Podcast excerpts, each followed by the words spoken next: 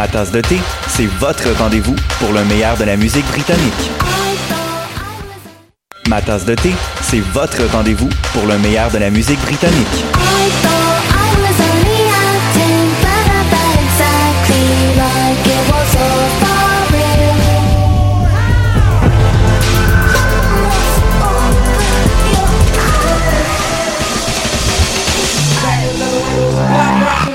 En direct tous les jeudis dès 20h ou en tout temps en podcast sur le choc.ca et sur Spotify. Dans un monde où la société pestacle n'a jamais été aussi abrutissante, où le binge-watching fait office de passe-temps, où les zombies n'ont même pas la décence de se nourrir de cerveau, une équipe d'historiennes et d'historiens a le courage de lever le nez de leurs archives pour vous divertir sérieusement. Histoire de passer le temps, vendredi 16h sur choc.ca.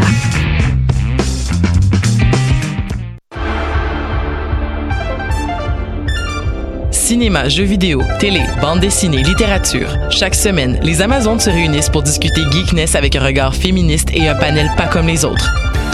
Parce que la culture geek, c'est pas juste un boys club. Rejoignez-nous tous les mercredis dès 11h sur choc.ca. Jennifer Lopez est une chanteuse d'origine portoricaine très populaire de la fin des années 90. Les chances de la voir en spectacle à Gatineau sont d'environ 1 sur 1 million.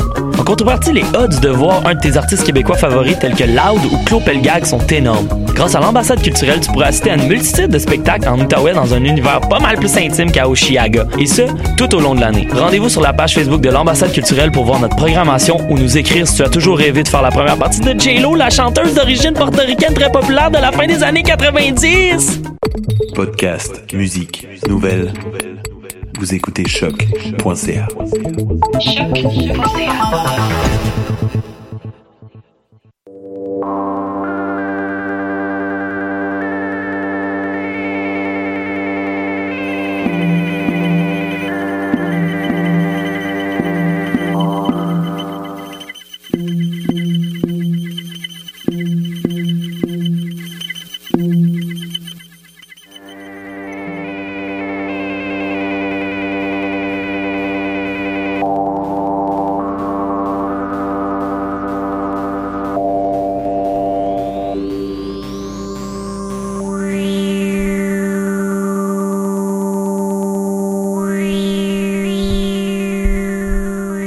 Bonjour à toutes et à tous et bienvenue à cette nouvelle édition de ALNNT2 euh, Radio ou Radio ALNNT2, votre émission hebdomadaire sur les arts et la littérature numérique ainsi que sur les nouvelles technologies, nouvelles textualités. Mon nom est Jean-Michel Bertion et aujourd'hui, on clôt le cycle sur le Interactive Fiction Competition, donc le IF-Comp dont vous pouvez aller naviguer euh, et explorer les œuvres sur le ifcomp.org. Je répète, ifcomp.org.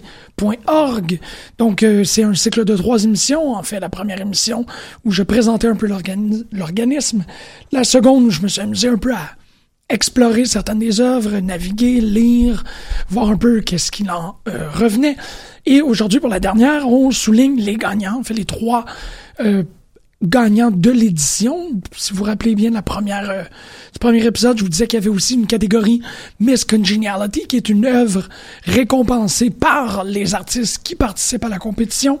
Cette année, ça ne fera pas en sorte que l'épisode comportera quatre œuvres, puisque la, la Miss Congeniality Award a aussi été euh, décernée à la première place. Donc, on va parler évidemment de la première place de la compétition pour 2018, une œuvre de J.J. Guest qui s'appelle Alias the Magpie, j'allais dire alias the Magpie, comme si la francophonie primait sur tout.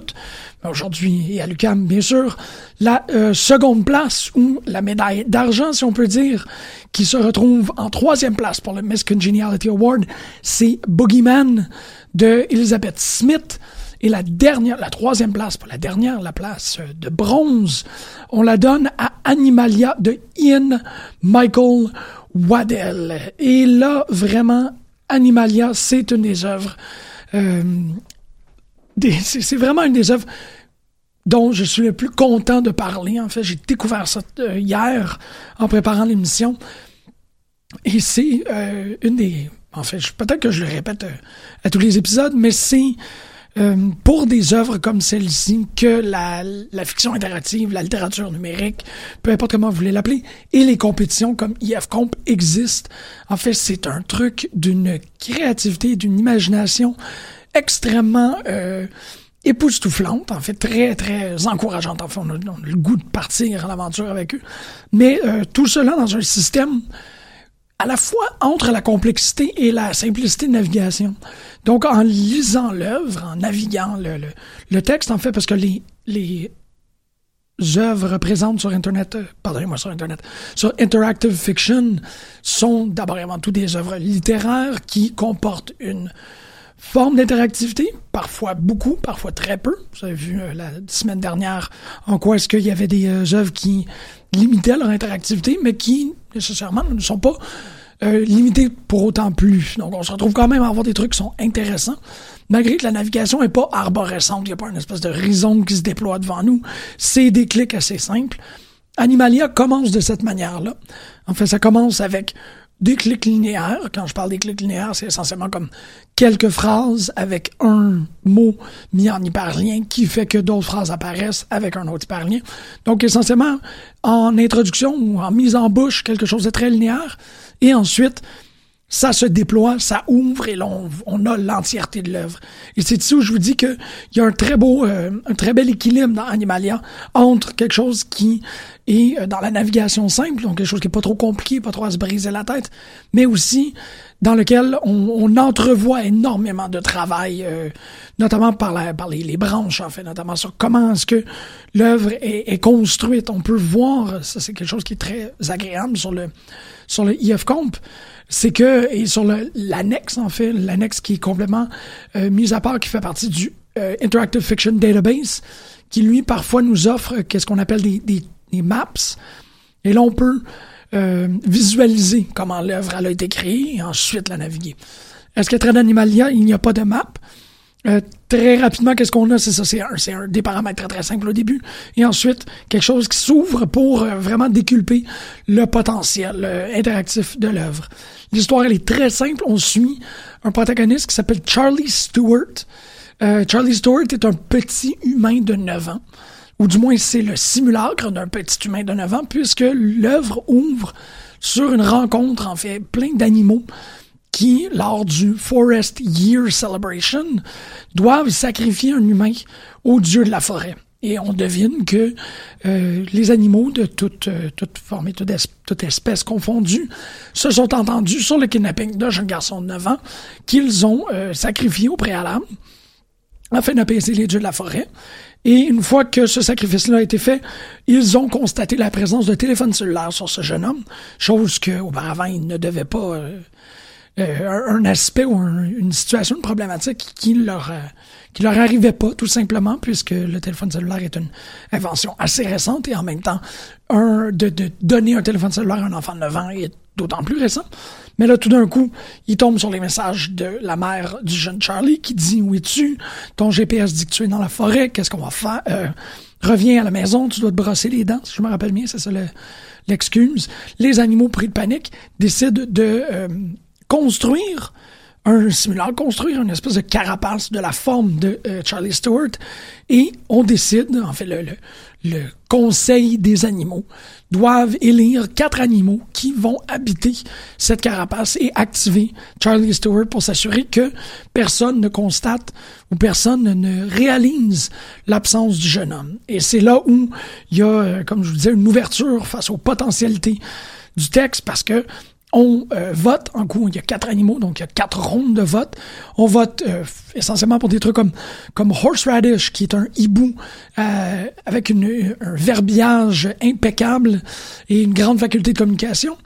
Ou on vote pour une pie, je crois, un magpie, je crois que c'est exactement ça, qui s'appelle Chunks.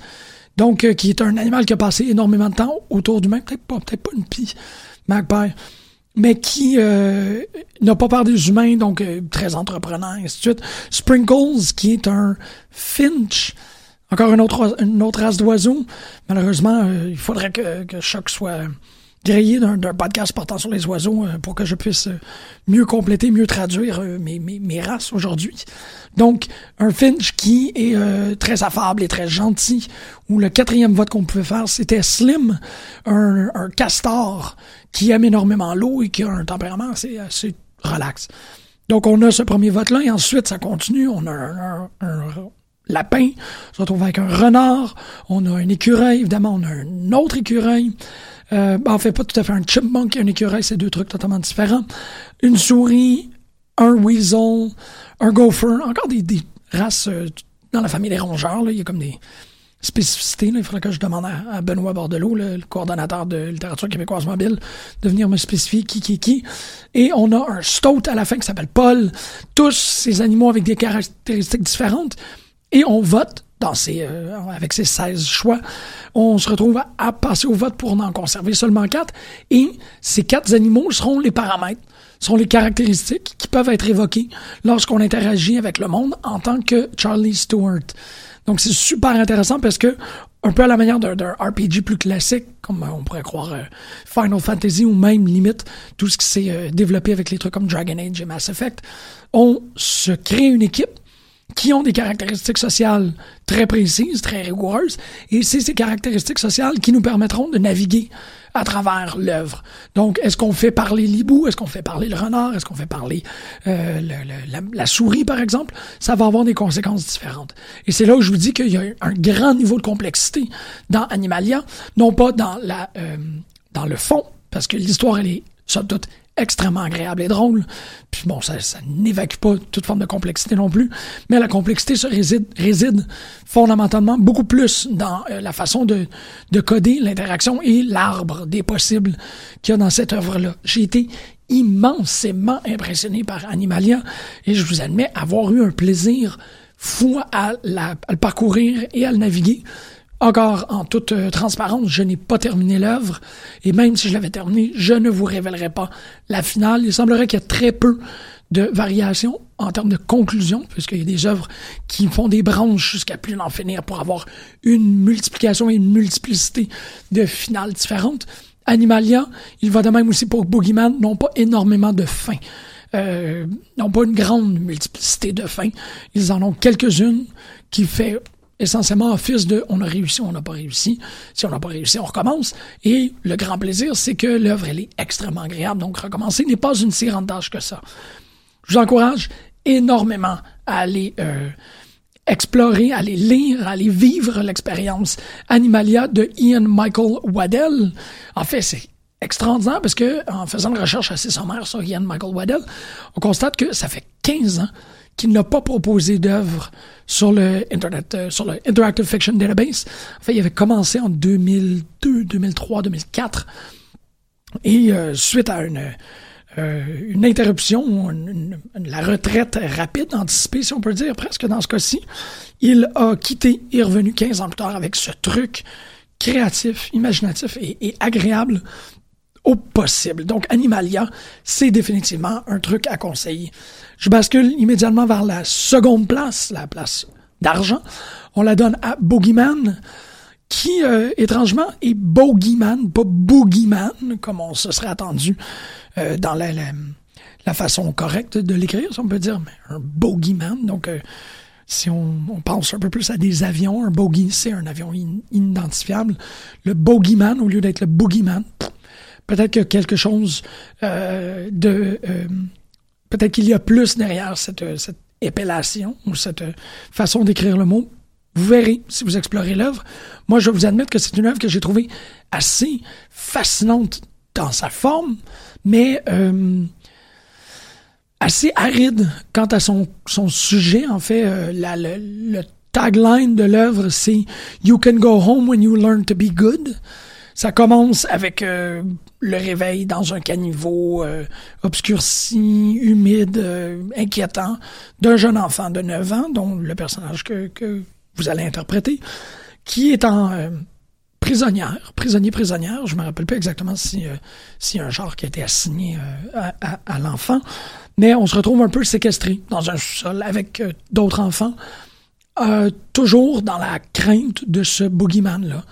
Et bon, l'œuvre se décline sur une grande variété de méthodes de torture, qu'elles soient physiques, psychologiques, morales, envers les enfants. Je vais vous admettre que le tout reste quand même toujours dans une ambiance de conte. Donc, il n'y a pas une si grande violence qui est faite au lecteur. On n'est pas dans le graphique extrême. On n'est pas non plus dans qu'est-ce qu'on pourrait appeler du cinéma d'horreur. On est probablement plus dans euh, une expression qui, serait, qui se rapproche au cinéma fantastique. Pensez par exemple à Guillermo del Toro et son euh, Espinosa di Diablo, les chaînes du diable, ou même son plus célèbre Pan's Labyrinth.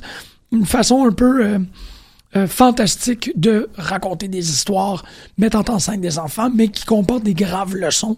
Et parfois du contenu euh, extrêmement mature, si on peut dire. Bogeyman a ça. En fait, on doit apprendre à euh, la docilité, on doit apprendre la gouvernance, on doit apprendre à être, euh, à, se, plier. On doit aussi apprendre à, rejeter l'espoir. On doit croire fondamentalement au, à l'emprisonnement qui est présenté dans l'œuvre. Et l'œuvre ne, ne permet pas énormément de, de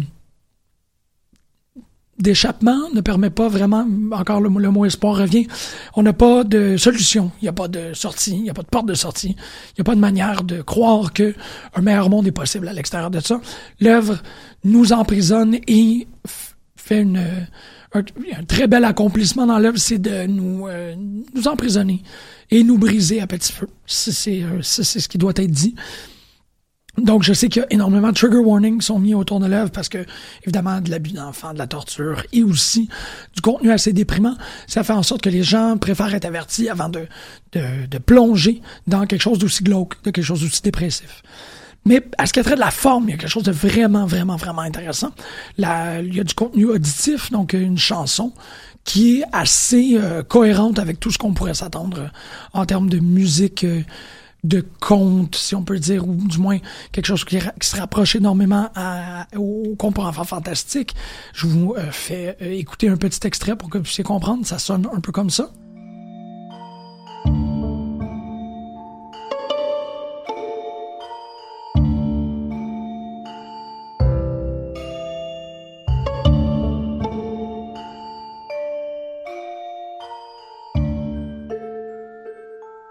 Fondamentalement, rien de trop agressant, je peux dire. Euh, cette, cette piste-là joue en loop. Donc, on est un peu contraint à continuellement l'entendre. C'est bien mieux de pas être agressant parce qu'il y a un moment où euh, on peut décrocher de l'œuvre simplement par la redondance la pièce musicale. Encore quelques petites notes, euh, toujours dans une ambiance de résonance. Ça fait en sorte qu'on se retrouve pas trop distrait par la piste sonore et en même temps la piste sonore rehausse un peu, comme je vous disais, ses, caractéristiques de conte euh, sordide. Que ce soit, il y a un moment où j'avais vraiment l'impression que ça tournerait peut-être plus vers l'humoristique et qu'on cheminerait vers quelque chose plus similaire à euh, euh, Series of Unfortunate Events de Lemony Snicket. C'est pas nécessairement dans cette direction-là que ça va. Ça donne je crois qu'il y a comme une, espèce d'encouragement au fil de la lecture qu'on va aller vers quelque chose de plus positif, on va aller vers quelque chose de plus euh, euh, de conte euh, où l'enfant s'en sort, si on peut dire. C'est pas nécessairement le cas dans Bogeyman. On se retrouve à être continuellement plongé dans, dans cette noirceur. Donc, je vous révèle pas du tout la fin, mais sachez que c'est pas, c'est pas quelque chose qui se résout en Deus Ex que tout va bien à la fin, qu'on pousse la grand-mère dans le four et euh, on, mange des biscuits jusqu'à la fin de nos jours. Non, c'est pas nécessairement ça. Mais Bogeyman a une, une façon, en fait, une, une interface très intéressante, comme je vous disais, au début des, encore des, des choix assez simples, jusqu'à temps qu'il se crée une espèce de mosaïque, une croix dans le sens euh, dans l'écran, et on euh, démultiplie les choix. Ça fait que l'on se retrouve à avoir quatre trucs à explorer, que ce soit interagir avec chacun des enfants dans la pièce, ou rentrer dans la cuisine et voir soit le four, soit la table, soit le frigidaire, ainsi de suite. Et on est continuellement dans des euh, dans des modes d'exploration qui sont bon, soit que tu progresses, soit que tu c'est vraiment du, choix unique, du choix double ou du choix euh, quadruple. C'est essentiellement qu'est-ce qu'on peut faire. Évidemment, le choix quadruple, c'est de faire en sorte que on fait le tour pas mal de l'environnement, on interagit avec tout le monde, on ramasse toutes les informations qu'on a besoin, et ensuite on peut y aller dans la progression un peu plus linéaire pour faire progresser l'aventure. C'est un peu comme ça que Bogeyman fonctionne. en termes d'œuvre de, de maturité, si on peut dire, ou une œuvre qui réussi à encapsuler un, un genre et un, un, esprit, en fait, une ambiance bien correctement, je vous la conseille énormément. J'ai pas eu, définitivement, j'ai pas eu autant de plaisir qu'avec Animalia, mais Bogeyman est définitivement une œuvre bien faite, bien pensée, bien exécutée. C'est quelque chose qui est beaucoup plus complexe, beaucoup plus riche, un environnement qui est beaucoup plus euh, immersif que les autres œuvres, même plus à mon avis que euh, Elias the Magpie. Elias the Magpie, je dis Elias, Elias, Elias the Magpie. Mais euh, Bogeyman, définitivement quelque chose que je, conseille, là, mais c'est juste, comme je vous dis, ça peut, ça peut virer un peu dark euh, si, on, si, vous laissez prendre au jeu. Donc, euh, le, la dernière place, mais enfin la première place, et non la moindre, est celle qui nécessite le plus grand investissement. Celle-ci, bon, euh, va peut-être être une œuvre un peu plus ou que les gens seront un peu plus récalcitrants à embarquer puisqu'elle nécessite un, un, grand travail. Celle-ci est une œuvre beaucoup plus traditionnelle en termes de jeu textuel. Donc on se retrouve à avoir un corps de texte, certaines, euh, certains actes, certains verbes qui nous permettent d'interagir avec l'œuvre. Si on ne tape pas le bon mot, on se fait répéter par, parfois que ce n'est pas le bon verbe d'action, on ne reconnaît pas ce bon verbe d'action. Si tu veux faire cet acte-là, ben Actuellement, ça sert à rien. Donc, c'est vraiment euh, des, un jeu qui fonctionne plus sur le essai-erreur, comme la majorité de ces types de, de, de, de, fiction interactive peuvent l'être. Mais je vais vous admettre que Elias the Magpie est une des œuvres les plus réussies dans ce genre-là. C'est extraordinaire. J'avais déjà parlé de... Euh, Pardonnez-moi celui où on est un cochon qu'on doit... Euh, qu'on doit sentir. The Wizard Sniffer, j'en ai parlé récemment, je crois bien, à l'émission. The Wizard Sniffer, pour moi, elle avait été beaucoup plus, euh, non pas dérangeante, mais frustrante comme expérience, parce que tu te retrouves à avoir, en termes de cochon, tu peux seulement sniffer quelques trucs. Ton interaction, elle est très limitée. Donc, quand tu as sniffé tout dans l'œuvre, ben, tu sais plus trop où aller. Elias the Magpie est beaucoup plus clair et beaucoup mieux pensé en termes de orientation du lecteur, de la lectrice. On comprend et, c'est beaucoup plus emballé l'orientation. Et fondamentalement, ce n'est pas du tout en train de pointer vers les objectifs, pointer la direction qu'il faut entreprendre, mais au moins euh, sans les avoir mis en, en caractère gras, par exemple. J'ai vu ça dans des, œuvres où on met, les mots clés en caractère gras pour s'assurer que les gens l'oublient pas. On va pas jusqu'à là, là, cette infantilisation-là dans, dans Elias de Magpie, mais on a vraiment euh, une clarté dans le style d'écriture qui fait en sorte qu'on comprend les choix. On a un, un, un, instinct par rapport aux objets qu'on peut ramasser, les objets avec lesquels on peut interagir. Et la, la fiction elle-même est extrêmement intéressante. En fait, une des, un des comparatifs euh, qui a été euh, suggéré par euh, un des usagers, une des usagères, c'est essentiellement comme si on avait une fiction interactive de La Panthère Rose, les films avec Peter Sellers. Et bon, évidemment, si vous me connaissez, vous savez que j'ai une affection assez immense pour cette série, une affection assez immense pour, Peter Sellers en général. Donc, ça m'a vendu immédiatement. L'œuvre est essentiellement, on est l'histoire de Sir René Playfield, Playfair, pardon, et c'est René Playfair tente de voler un artefact extrêmement euh, unique, en fait, extrêmement précieux, en se faisant passer pour un euh, psychanalyste, un psychiatre, pardon. Et euh, pendant ce temps-là, il doit aussi impersonnifier, personnifier, peut-être plus personnifier The Magpie, qui est un voleur comme la panthère rose l'est. Donc, on a dans l'œuvre des costumes, on doit penser à euh, la personne avec qui on est en train d'interagir parce qu'on joue un rôle. Donc, il y a une stratification, qui est un mot que j'apprécie beaucoup, une stratification des personnages qu'on doit jouer. Puis bon, comme je vous dis, c'est une œuvre qui est assez épurée par rapport au texte. C'est vraiment, vraiment, vraiment simplement du texte. Donc on doit toujours euh, se rappeler dans quelle œuvre on est, avec qui on est en train de parler, qui on est en train de jouer, c'est quoi notre objectif. Fait que ça fait qu'il y a une démultiplication des, des interactions qui est super bien faite. Et c'est vraiment ça que je dois, c'est ces types de fleurs que je dois lancer à JJ Guest. C'est la, la, la, la, clarté, le la, comment dire, une, une espèce de d'habileté dans la manipulation des éléments d'une fiction interactive qui fait en sorte qu'on se perd pas, qui fait en, qui fait en sorte qu'on ne se frustre pas. Il y a rien de rebutant dans l'œuvre. On est toujours en train de faire ah oui ok explore ceci, ça fonctionne pas. Ok on va essayer ceci puis là ça fonctionne. Il y a pas tant de de répétition, il n'y a pas tant d'acharnement, il n'y a pas de moment euh, où on, on, veut vraiment quitter, puisque ça coule quand même de source. Puis pour ça, ben, c'est seulement dû à la, la, le talent de l'auteur-autrice, je sais pas exactement, qui travaille depuis plusieurs années maintenant. J.J. Guest a fait des œuvres depuis 2002 et propose des œuvres à peu près aux 3-4 ans. Donc, on a des trucs comme euh, Goldilocks' Fox, Renegade Brainwave, The Helena Hamper, Escape the Crazy Plains, vraiment plein, plein, plein d'œuvres. Ça fait peut-être 8 ans qu'on n'a rien vu, ça me surprendrait de, la part de cet artiste-là. Ça me surprendrait pas que ça a pris huit ans pour faire The Magpie parce que c'est extrêmement bien fait et bien complété. Donc j'espère que ceci vous a donné le goût d'aller explorer les fictions interactives les plus euh, enthousiasmantes de 2018. J'espère, j'espère, j'espère. D'ici la semaine prochaine, je vous souhaite bonne lecture et euh, bonne navigation. Mon nom est Jean-Michel Bertillon et bonne semaine. On va l'écouter, pardon, Antoine Cogut avec Sphere of Existence. Vous écoutez Radio LNND2. Bye!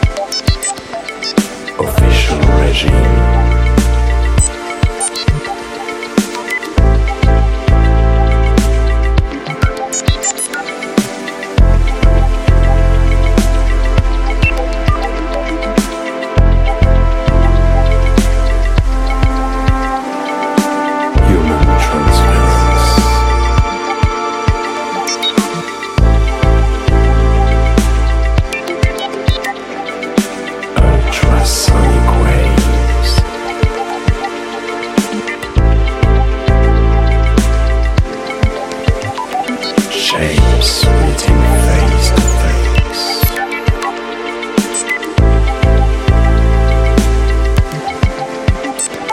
Giving themselves.